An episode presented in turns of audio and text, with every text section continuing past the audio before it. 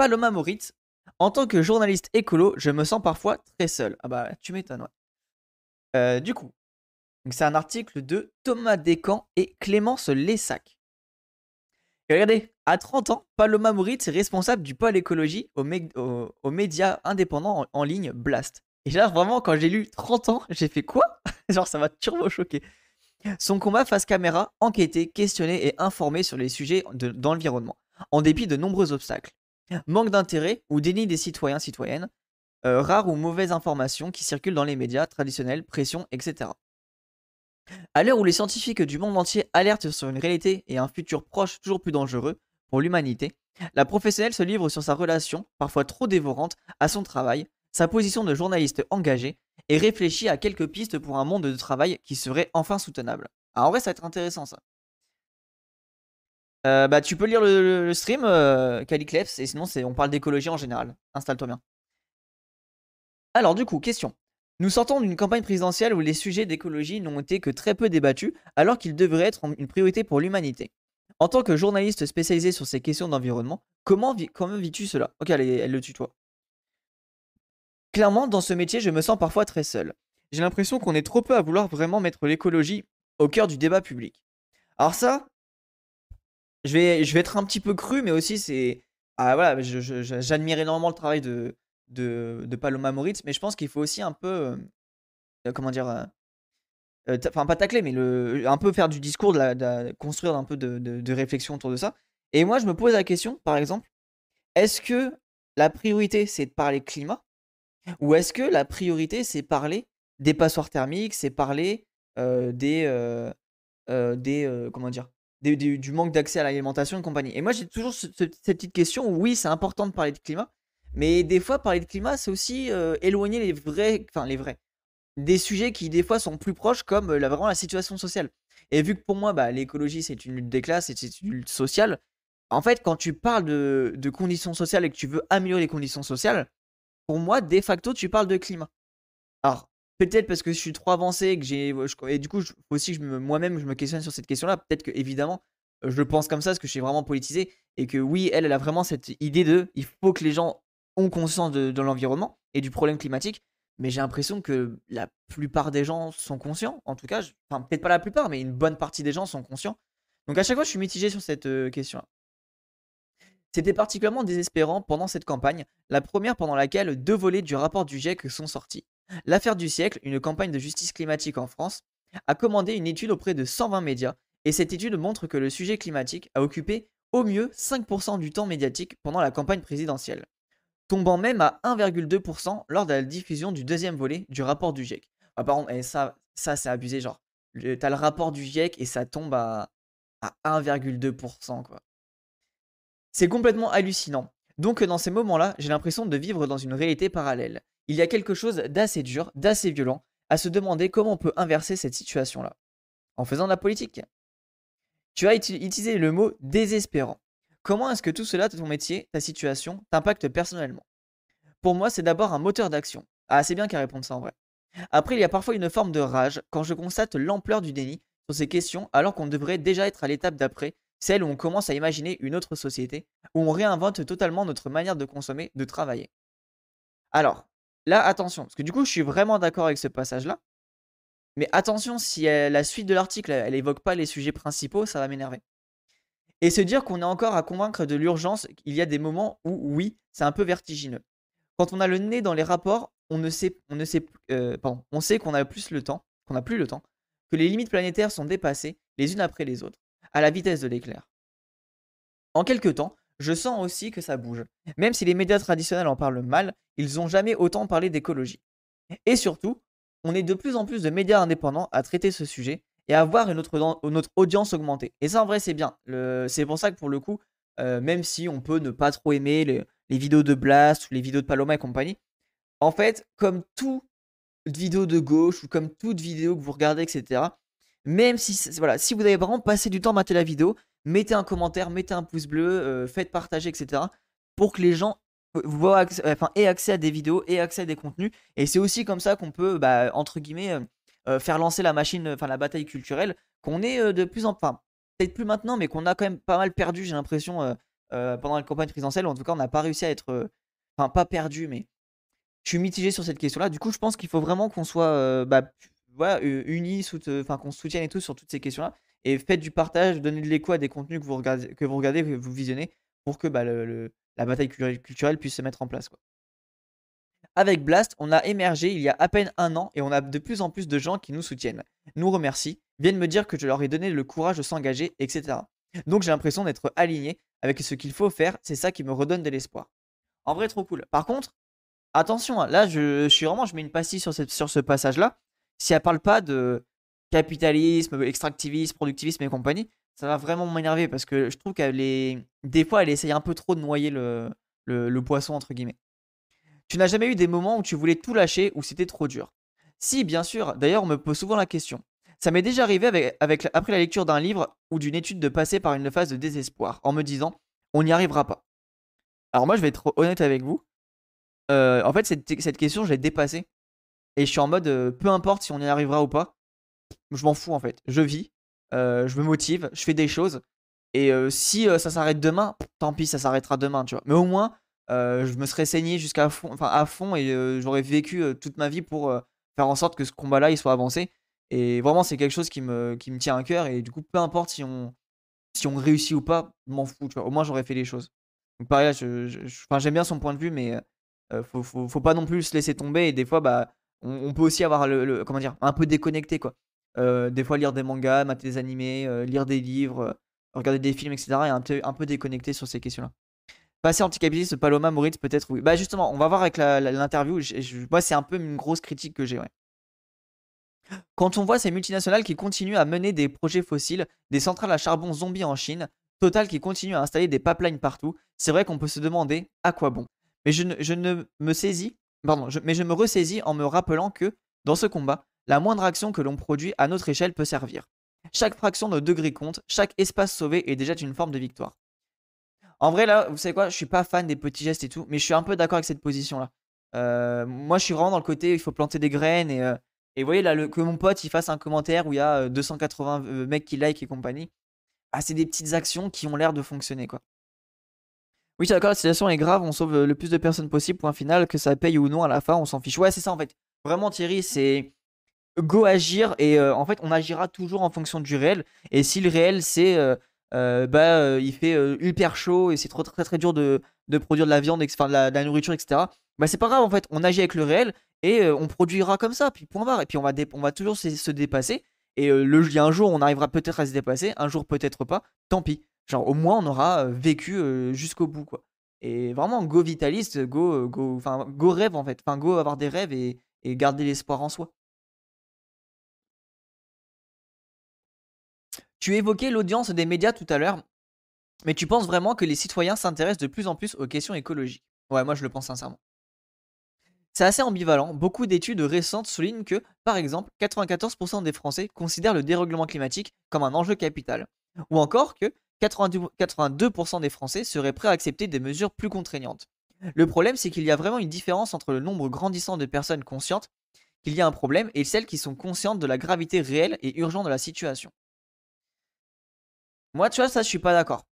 Je suis pas d'accord parce que, en fait, il y a beaucoup de gens qui ont conscience du, problème, etc. Mais quand tu es euh, dans un taf et que tu dois euh, euh, faire tes 35 heures, que tu es déjà en train d'essayer de, d'essayer de, faire en sorte de pas tomber en dépression, que tu essaies de survivre à ce système-là, etc. Bah ouais, désolé, mais bien sûr qu'il y a des gens qui n'ont pas envie de s'intéresser à ça. Ou alors, quand tu des gens qui sont. quand tu as des gens qui sont noirs et arabes et que euh, quand ils croisent la police, ils ont une chance de mourir, ou euh, euh, quand t'as des gens qui sont LGBT et qui peuvent se faire tabasser à mort et compagnie. Ah ouais, je peux comprendre en fait qu'ils ont pas trop envie de, de, se questionner sur ces questions-là, qu'ils, ont peut-être d'autres priorités, tu vois. Encore une fois, je suis un peu nuancé là-dessus. Je pense que si les gens en ont conscience, ils voient le truc, mais c'est tellement loin, tellement. T'as l'impression que tu peux pas agir que du coup, bah. Tu, tu, tu, tu n'agis pas forcément, tu vois.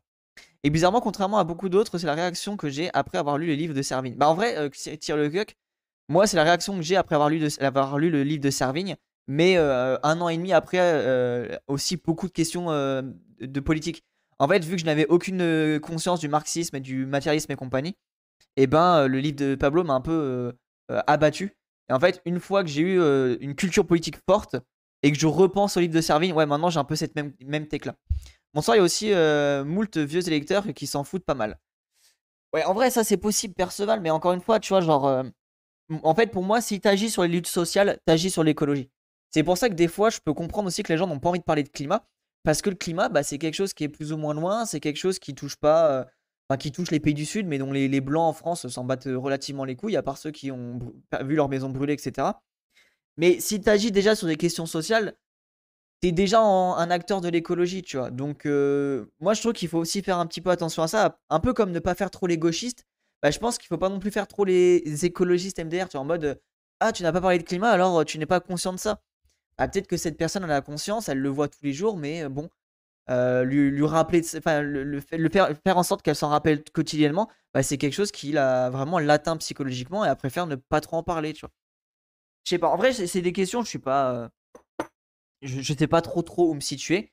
Euh, mais j'essaye de réfléchir comme ça et j'essaye de pas faire trop l'écologiste entre guillemets et essayer d'accepter que les gens bah en fait tant que tu participes à la, la lutte anticapitaliste tant que tu participes à des luttes sociales pour moi tu es déjà militant écolo tu vois euh, et la plupart des gens ne font pas des dingueries euh, enfin à part peut-être les, les, les mecs un peu viandards tu vois mais la plupart des gens ne font pas non plus trop de dingueries quoi Euh, je relais les nouveaux médias, les intellectuels qui s'expriment sur le sujet, mais j'ai l'impression qu'ils font euh, tous face au mur de la réalité de la démographie de l'électorat. Euh, la sociologie, plutôt, tu veux dire, non? La sociologie, peut-être plus? Ouais, ouais, je, suis un peu d'accord avec toi, et c'est pour ça que je pense qu'en fait, c'est un peu comme la tech avec Ruffin. Ruffin, lui, s'occupe que du social. Bah, il faut, en fait, je pense qu'il faut plein de gens qui s'occupent de plein de, de, sujets. Et en fait, l'idée principale pour moi, en tout cas, c'est mon point de vue, il faut ramener les gens à gauche. Il faut ramener les gens euh, sur l'anticapitalisme, sur toutes ces questions-là. Bah, en fait, si tu les ramènes sur les questions LGBT, sur les questions antiracistes ou sur les questions écolo ou sur les questions décoloniales, tu ramènes les gens à gauche. Donc, à un terme, à un moment de leur donner de leur militantisme, ils vont militer pour l'écologie. Tu vois ce que je veux dire? Donc, je pense qu'il faut essayer de mesurer le bordel comme ça et euh, faire en sorte que euh, ne pas dire à chaque fois, bah, ah, tu parles pas des paysans, tu parles pas d'écologie, tu parles pas d'accès à l'eau, enfin, tu ne parles pas de tout ça, donc tu es inconséquent. Non, laissez les temps un peu. Laisser les gens un petit peu euh, se questionner, se, poser des questions, réfléchir à tout ça. Et à terme, ils auront euh, des discours écolos qui vont euh, réussir à se, à, se, à se marteler et puis à se, s'articuler. En tout cas, moi, j'ai vraiment cette confiance-là. Faut apprendre à se spécialiser aussi. Oui, l'intersection a ses limites. T'as pas 40 000 mais, mains ni 40 000 cerveaux. Ouais, bah, c'est pour ça que moi, je me, je me spécialise écologie. écologie notamment décoloniale c'est un sujet qui me passionne, etc. Mais je vais pas en vouloir à des gens, à, des gens genre militants LGBT, etc. S'ils ne parlent pas de ça, tu vois. En fait, on a un but commun, l'anticapitalisme. Donc quoi qu'il arrive, on se rejoindra, on se rejoindra sur le la, ligne de la lutte. Donc euh, voilà, faut aussi penser. Enfin, moi je pense qu'il faut penser comme ça. Quelle relation entretiens-tu avec ton travail? C'est au-delà d'un simple métier pour toi? Non. En vrai, je pense. Hein. Elle réfléchit. Clairement, mon travail, c'est ma vie. Même si j'essaie d'avoir un minimum une vie à côté, le fait est que j'ai l'immense chance d'exercer ma passion, de rencontrer des gens passionnants et d'avoir un petit peu d'impact. Mais évidemment, c'est un travail qui déborde. Bon, ça, je comprends totalement. c'est la même chose avec. Même si j'ai beaucoup moins d'impact dans le réel, j'ai globalement la, même tech. Quand je réfléchis à mes sujets, j'y réfléchis tout le temps. Parfois, je, suis, je suis dans la rue, j'écris dans ma tête, dans un dîner, j'ai l'idée d'un sujet. Donc, si je dois être honnête, cette relation à mon travail n'est pas si saine. Rire. Bah, moi, c'est pas rien. Genre, je suis quotidiennement en train de réfléchir à ça. J'écris toujours des notes à droite à gauche, donc euh, je comprends. J'essaie qu'elle le soit de plus en plus, mais c'est vrai que par exemple, le week-end, il se passe souvent des choses, des marches pour le climat, une action de désobéissance civile, etc. Et que moi, j'ai envie d'y être. Parce que de toute façon, même si je n'étais pas en train de courir, de couvrir ces éléments pour Blast, ce sont des endroits où je serais allé. Je me définis comme une, une, journaliste engagée, engagée personnellement, donc, dont je ne vais pas écrire le lundi un article.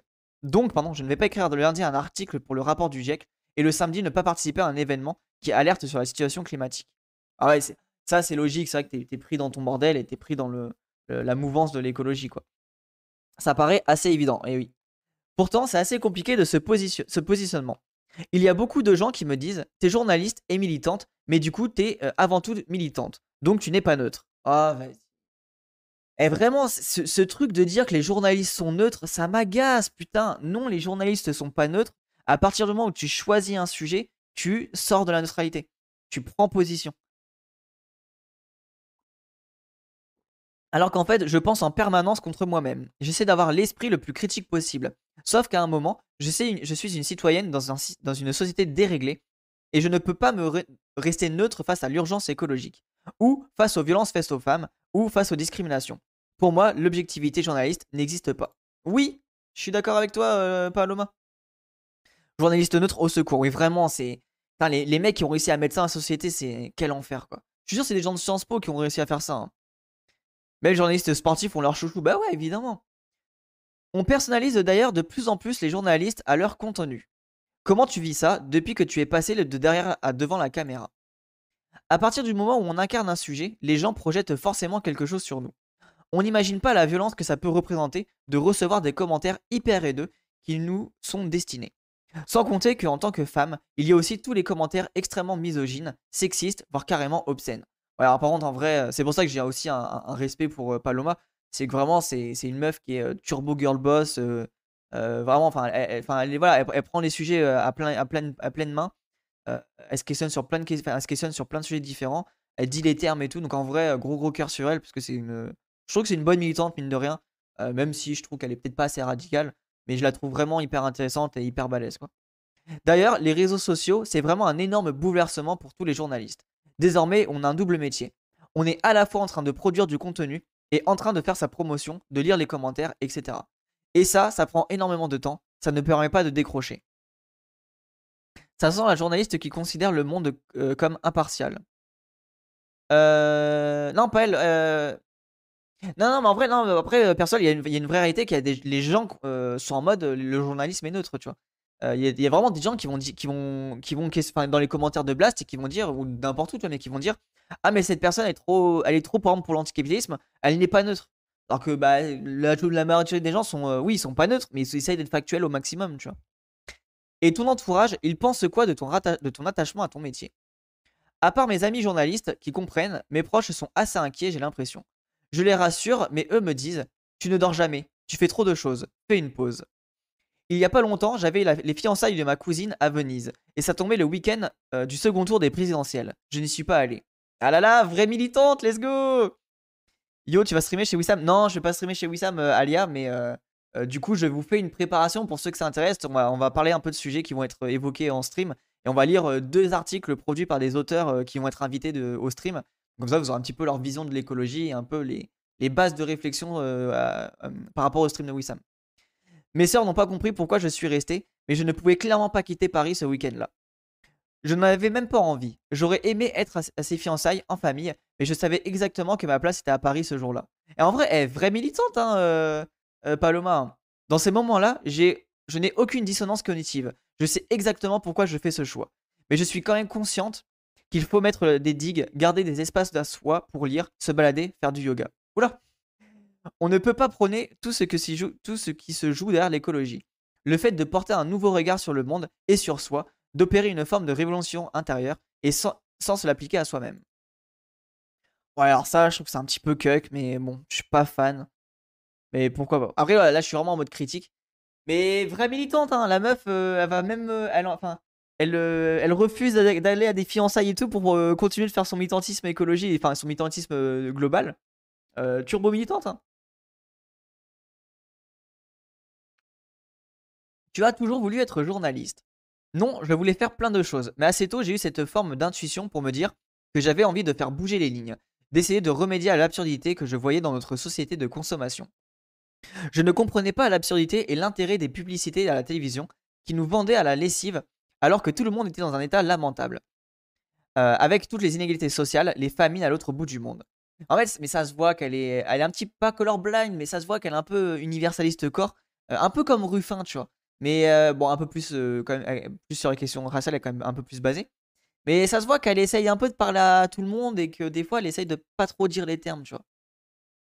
Des fiançailles, c'est un pré-mariage. Ah ouais, non, un mariage, je sais pas, j'ai vu fiançailles. ouais, c'était. Ouais, je sais pas. Je crois que c'était fiançailles. Hein. Attends.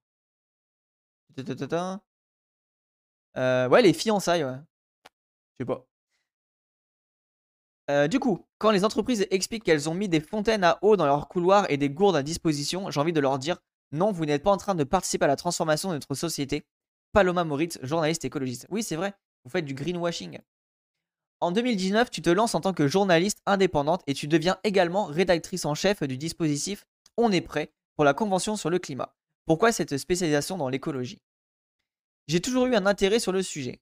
Parce que je crois que cette entreprise de déconstruction du monde, l'écologie, permet de, poser un nouveau regard et de tout revoir à l'aune de ça. Pour moi, quand on s'intéresse à l'écologie, on va forcément aller voir derrière. Les inégalités sociales, les inégalités de genre, les questions démocratiques, etc. Alors, c'est étonnant qu'elle euh, n'a pas parlé du, des inégalités de race. Tiens, tiens, tiens. C'est dommage de ne pas évoquer ce sujet-là.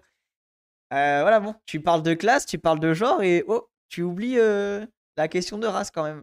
Mais bon, c'est pas grave, on va lui laisser le, bénéfice du doute.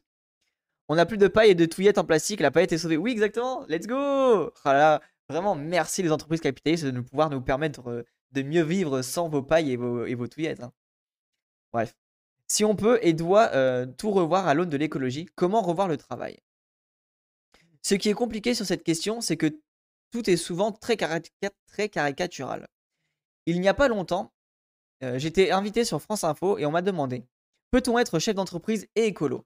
En réalité, cette question est absurde. Tout dépend du domaine d'activité de l'entreprise. Oui, c'est vrai. C'est un peu réel, ouais. Je suis vraiment d'accord avec cette réponse. C'est plus compliqué, par exemple, pour Patrick Pouyanné, le PDG de Total, de se dire écolo. Mais c'est un super. Euh, un sujet hyper important et j'observe une mouvance assez dangereuse et pernicieuse de greenwashing. Quand les entreprises expliquent qu'elles ont mis des fontaines à eau dans leurs couloirs et, des gourdes à disposition, j'ai envie de leur dire non, vous n'êtes pas en train de participer à la transformation de notre société. Ok, donc je vais pas lire ce passage-là parce que c'est en train de. C'est déjà dans l'article. Sur ces questions de travail, tu penses que les salariés ont vraiment du pouvoir? Ah, alors ça c'est une vraie question et moi, justement, je veux, euh, je veux qu'on crée un discours sur l'écologie prolétaire.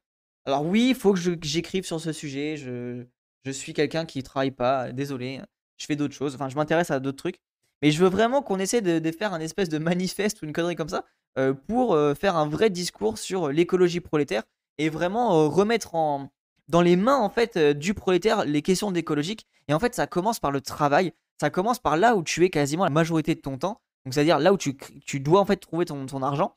Et le travail, c'est ça commence par arrêter d'utiliser des produits chimiques, euh, avoir des meilleures conditions de travail, avoir droit à, accès à des, de, de, comment dire, des temps de repos et compagnie, euh, diminuer les, euh, les semaines, enfin les horaires de travail pour aussi diminuer la société globale et compagnie. Et faut vraiment, moi je pense qu'il faut baser sur un espèce de discours comme ça, en tout cas je le trouve personnellement, pour avoir cette, cette angle d'attaque en mode le plus important, c'est le. Enfin, c'est pas le plus important, mais c'est là où on, est... on le plus de temps. C'est le travail. Du coup, go faire de l'écologie prolétaire, tu vois.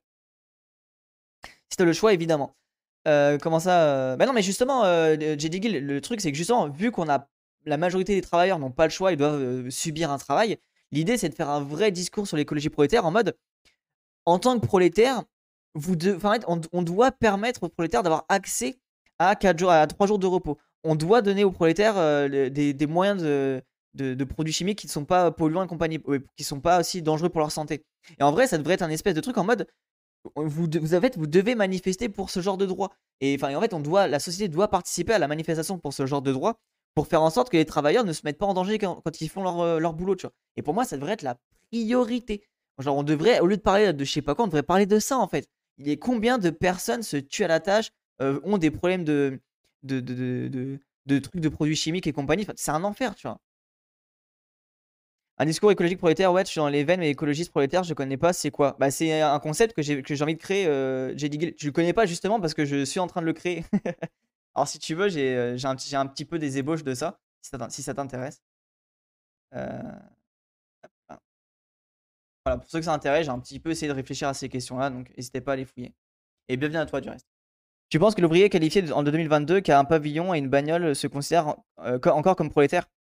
Bah, en fait, qu'il se considère ou pas comme prolétaire, il l'est. Euh, peu importe, en fait. Il est prolétaire, du coup, euh, dans son réel, il, vend sa force de travail, il subit euh, des, trucs du patron, donc quoi qu'il arrive, il est prolétaire. Genre, mais moi, je pense qu'il faut aussi garder ça là-dedans. C'est en mode, tant que vous êtes salarié, vous êtes prolétaire, point barre. Et c'est pour ça qu'il faut aussi faire un vrai discours en mode pour faire prendre conscience aux gens que vous êtes des travailleurs, vous êtes des salariés, vous vendez votre force de travail, vous méritez d'avoir des bonnes qualités de vie, des bonnes qualités au travail, tu vois. Récupération des moyens de production. Oui, bah oui, bah clairement, euh, euh perso Salut euh, hein, ça te bien. Salut, euh, enfin, Ponceau est compliqué, mais oui.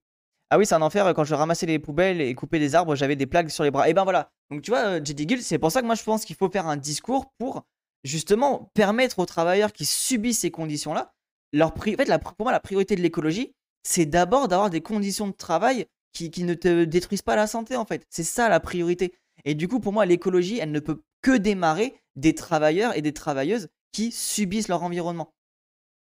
Il n'est pas complètement euh, vendu au capitalisme via sa propriété et sa volonté de le transmettre à ses enfants. Non, Perceval, en fait, je vois ce que tu veux dire, mais si on commence à penser comme ça, on arrête d'avancer en fait. J'ai eu ton truc, mais les ouvriers en général sont un peu, sont un peu écolos. Enfin, j'ai jamais trop vu un ouvrier qui disait je pollue, mais ok. Non, bien sûr, euh, JD, évidemment. Mais euh, c'est pour ça que je. On est clairement d'accord là-dessus. Mais pourquoi je dis ça? Parce que j'ai dit, il y a quand même des personnes qui, enfin des ouvriers, qui en fait euh, doivent polluer dans leur boulot parce qu'ils n'ont pas la possibilité. Parce que leur employeur leur oblige de faire ça. Et ça, c'est inadmissible. Il faut absolument qu'on cesse ce genre de choses. Il faut absolument que les, travailleurs en fait n'aient plus à se détruire la santé, n'aient plus à, être obligés de faire ça pour garder leur boulot. Et pour moi, genre, si on n'évoque pas ces sujets-là, bah, on n'est pas basé sur les questions d'écologie, je trouve, en tout cas. voilà, ouais, j'essaye de réfléchir à tout ça et et j'aimerais bien à terme faire un, un, un beau discours, euh, enfin écrire un beau texte là-dessus. Et c'est vraiment, une ébauche. Hein. Pour le moment, c'est pas, un truc euh, tout neuf, c'est un truc tout nouveau. Euh, voilà, c'est quelque chose de pas, pas folichon, folichon. Euh, forcément, on pollue, j'avoue, même quand tu travailles dans un espace un peu, dans les espaces un peu. Ouais, non, mais bien sûr, mais tu vois, même, genre, moi j'ai des poteaux qui sont genre cheminots, tu vois, mais ils utilisent des produits toxiques et compagnie, ils vident leurs produits dans, des, dans les égouts, enfin, tu vois, enfin, pas forcément dans les égouts, mais des fois ça arrive à aller dans les égouts, ou alors la, gestion du déchet c'est pas bien fait, ou alors il n'y a pas de thunes, ou alors il n'y a pas de masque, ou alors il n'y a pas de gants. Toi, c'est toutes ces questions-là qui sont importantes, je trouve, en tout cas.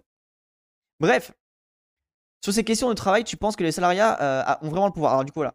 Oui, je pense que les citoyens ont beaucoup, beaucoup de pouvoir pour transformer leur structure à de l'intérieur.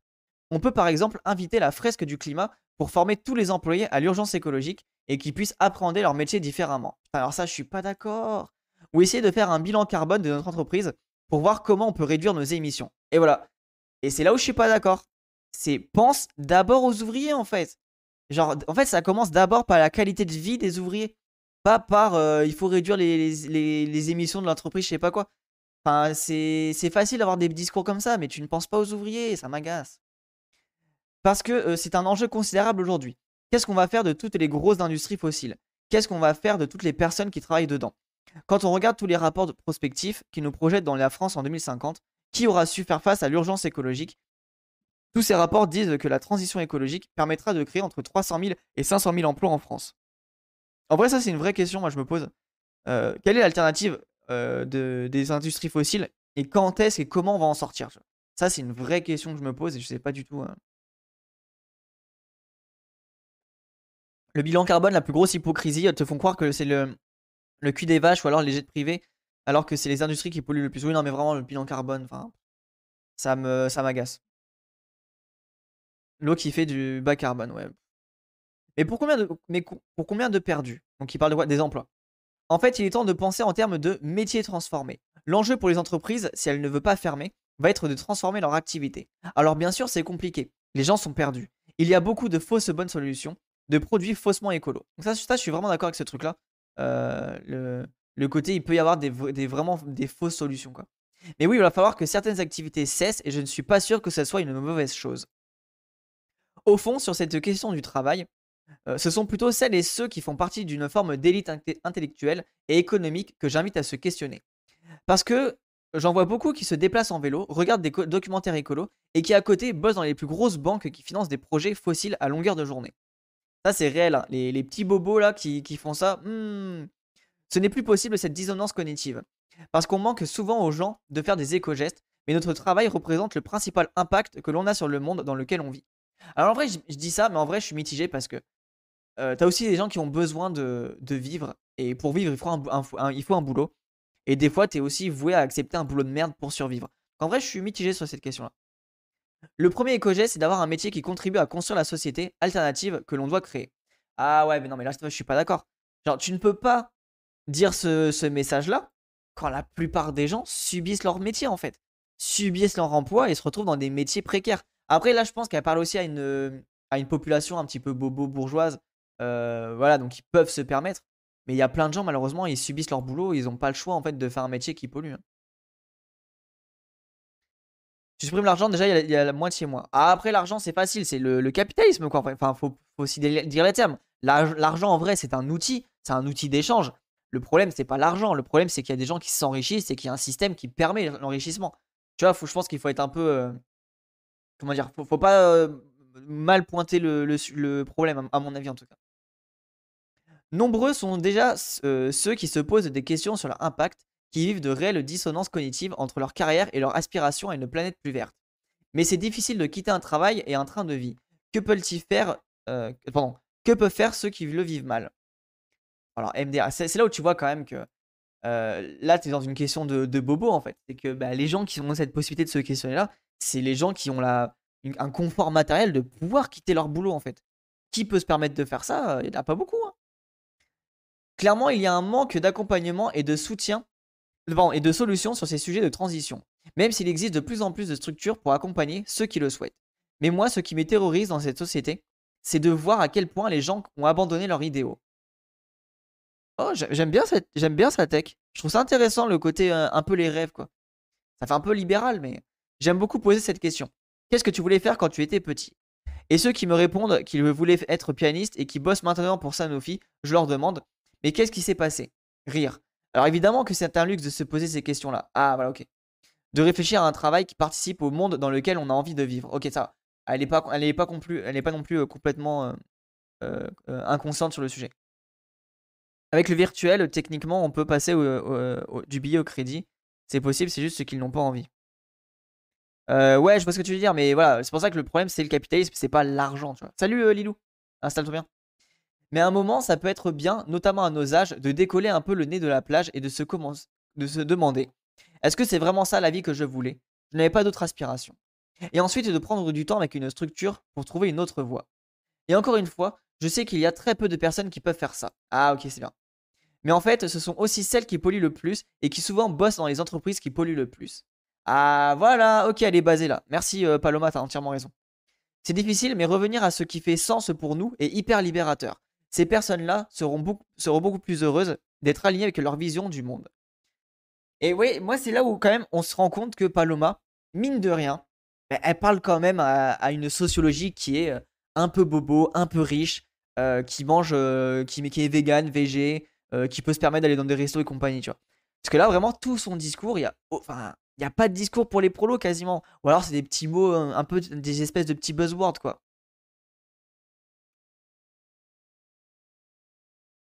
Ah, force à toi, Jedi. Ah bah ça répond en partie à ma question. qu'est-ce qu'on qu'est-ce qu'on a dit aux bourgeois de l'autre jour?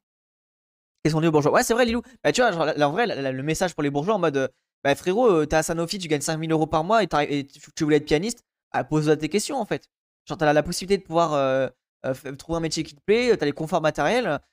Est-ce que tu veux pas trouver un métier peut-être peu, un peu plus de sens, tu vois? Après, je dis Sanofi, mais en vrai, mon Sanofi, c'est pas si mal que ça. Mais tu vois, on peut trouver un autre truc. Euh, oula, attention, euh, bam, je suis prolo et vegan et ça me coûte euh, moins cher que le standard. Ah, en vrai, non, mais sol bémol. Moi aussi, je suis. Euh, enfin, je suis pas vegan, je suis végé, évidemment. Mais ce que je veux dire par là, c'est. sol bémol. Enfin, peut-être que tu connais pas ces gens-là, mais je te promets que les bobos vegan, c'est un enfer.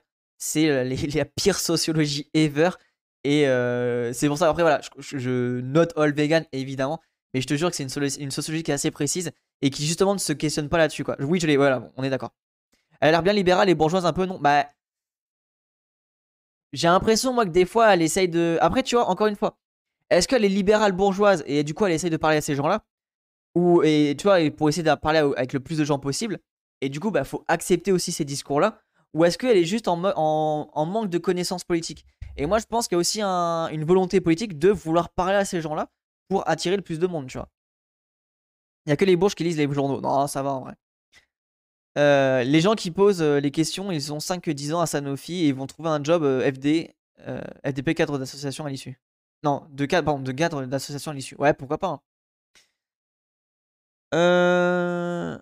C'est les anticipés bourgeois qui disent de ne pas vouloir aider les humains, genre les Ukrainiens, parce qu'ils ils mangent de la viande. Alors ça, Xcrit, si ça intéresse, enfin si vous intéresse, j'ai fait justement une vidéo, enfin sur ma chaîne YouTube, il y a une vidéo sur les, euh, les antispécistes, ou les véganes misanthropes, un truc comme ça. Oui, pareil, je, supporte pas ces gens-là. Salut euh, Octogame, installe-toi bien. Si on, si on revient sur le côté des entreprises, qu'est-ce que tu penses que certains sont vraiment vertes? Qu'est-ce que tu penses par exemple des labels comme Bicorp? Concernant Bicorp, la charte est vraiment très exigeante. Et même si malheureusement ça ne suffit pas, elle permet d'avoir un repère sur le fait qu'une entreprise est soutenable sur plusieurs points. L'impact sur la planète, mais aussi l'impact éthique. Mais on voit bien qu'il y a quelque chose à changer sur ces outils-là. La loi euh, sur le devoir de vigilance, qui est très contraignante, n'est respectée par aucune multinationale. Il n'y a pas assez de recours, pas assez d'inspection du travail. Il faut compléter, revoir les curseurs pour voir si une entreprise contribue à un monde meilleur, plus soutenable ou non. Et tiens, moi, c'est là la réflexion en fait. Juste, il faut cesser les multinationales. Genre, pour moi, si t'es euh, euh, un, militant écolo, vraiment, arrête, de faire des. Enfin, comment dire milite, en, milite contre les multinationales. Les multinationales permettent justement, participent à la destruction de l'environnement, tu vois. Euh, qui se fait cher en France, vraiment. oui, bien sûr que les Ukrainiens sont bienvenus, évidemment. Et ce sont des questions que personne n'a mis sur la table lors de cette présidentielle. Comment faire en sorte que les entreprises françaises se mettent sur la trajectoire des accords de Paris? Pourquoi au moment du plan de la relance, a-t-on attribué des milliards d'aides, notamment 17 au secteur aérien, à des entreprises sans aucune forme d'éco-conditionnalité comment, euh, comment allier contraintes et mécanismes incitatifs qui vont faire que les entreprises vont devenir plus vertueuses? Ouais, en fait, elle a l'air d'être un peu dans le, un peu dans le discours euh, capitalisme vert, j'ai l'impression. Euh, tu vois, elle, se rend compte qu'il y a un souci, elle, est bien en mode, oui, il y a un truc qui va pas, les sociétés elles posent problème, mais elle se questionne pas sur le, départ même de la société. Genre, elle se questionne pas sur bah, le fait que les multinationales, en fait, par essence, sont destructeurs de l'environnement. C'est ça qui est intéressant, que je trouve particulier. Pour parvenir à un monde du travail réellement soutenable, certains penseurs, comme la philosophe Céline Marty, prônent la réduction du temps de travail. Est-ce que ça te paraît une bonne solution? Je crois qu'on a lu un article de Céline Marty. Oui, il y a un article qui est dispo pour ceux que ça intéresse. Je pense que c'est une vraie question. Il faudrait avoir un débat apaisé là-dessus, parce qu'on voit bien que cette question du temps de travail en France crée des débats assez violents. Ah, ça, ça, ça m'agace. vraiment, en fait, ça se voit que c'est une. Comment... Enfin, ça se voit, non, mais j'ai l'impression, toi, que c'est une personne qui est assez. Euh, euh, genre, oui, il faut pas qu'il y ait de clivage, la politique, c'est un petit. faut que ça soit pour tout le monde, etc. J'ai l'impression qu'elle est. Elle veut vraiment. Euh, ouais, c'est un peu le discours libéral, le discours de. Bah, faut qu'on faut qu'on s'en sorte tous. Faut qu'on s'en sorte tous bien, etc. Tu vois. Non, désolé frérotte, euh, c'est une lutte de classe, il, y a un rapport de force et il faut qu'on mène la lutte, il faut qu'on combatte et, et on peut pas comme ça euh, laisser euh, passer le truc quoi. Tac là, du coup ça je suis pas hyper fan. J'avais assisté au débat de la convention sur le climat sur la semaine de 28 heures et c'était fascinant. C'était le débat le plus mouvementé de la convention. Certains avançaient qu'il fallait falloir revenir à un minimum de vie citoyenne, de temps pour nous, retrouver de l'espace pour prendre soin de notre famille, prendre part à la vie démocratique à l'échelle locale, retrouver notre place de citoyen pour ne plus être seulement un travailleur consommateur. Ah, je suis d'accord ça. De toute façon, en vrai, la, convention pour le climat, c'était une des meilleurs euh, trucs. Je pense qu'il faudrait une convention citoyenne pour que cette question du temps de travail, parce qu'il est certain qu'il va falloir que l'on apprenne à ralentir. Moins produire, moins consommer, moins se déplacer peut s'inscrire dans une, dans une semaine réduite. Ouais, euh, un peu euh, Kadali. Kadalicor. Ouais, ouais, je, vois, la tech, mais voilà, je, trouve qu'elle est un peu. Ouais, en fait, pas assez radical, mais en même temps, peut-être que c'est ça qu'il faut. Il faut aussi peut-être des acteurs pas assez radicaux pour euh, parler à plus de gens, tu vois. Hum, hum. Rien que de suite qui digère haut du pavé des streamers. Qui dé... Quoi? Je comprends pas tes messages, Jedi. Tout dépend de ce que l'on fait sur les heures gagnées si c'est pour refaire du shopping ou partir en week-end de 3 jours en avion. Oui, évidemment, cela veut, dire aussi qu'il faut proposer un contre imaginaire à la société de consommation dans laquelle on vit. Souvent en conférence, je pose la question aux gens. Quel est le dernier moment du réel bonheur que vous avez vécu? Généralement, on me parle du moment en famille, entre amis ou dans la nature. On me dit rarement dans les cabines d'essayage chez Zara ou en allant voir le dernier Marvel. Ce sont des besoins artificiels qui nous comblent de vide. Ouais, je suis un peu d'accord avec cette tech-là. Article édité par euh, Mathieu Amaré. Ouais. Bon, alors du coup, vous voyez, je rebondis sur le passage là, euh, qui est, je, pense, le plus, euh, le plus important. Enfin, pas le plus important, mais celui qui montre bien que elle, est, elle essaye d'esquiver les questions, quoi. Après, il y a parfois une forme de rage quand je constate l'ampleur du déni sur les questions, alors qu'on devrait être à l'étape d'après, celle où on commence à imaginer une autre société, où on réinvente totalement notre manière de consommer, de travailler. Bah, en fait, c'est là où tu vois, je trouve qu'il y, a un, manque dans son discours où Frérotte, euh, pour se lancer ce genre de sujet-là, tu ne peux pas le faire dans un monde euh, libéral, dans un monde capitaliste. Il va falloir absolument euh, faire une lutte de classe, faire un rapport de force et sortir du capitalisme. L'argent magique. Attends, c'est quoi? L'argent magique, le ruissellement, il va falloir des revenus universels pour se passer d'entreprise dans un premier temps. Ouais, clairement, Octogone.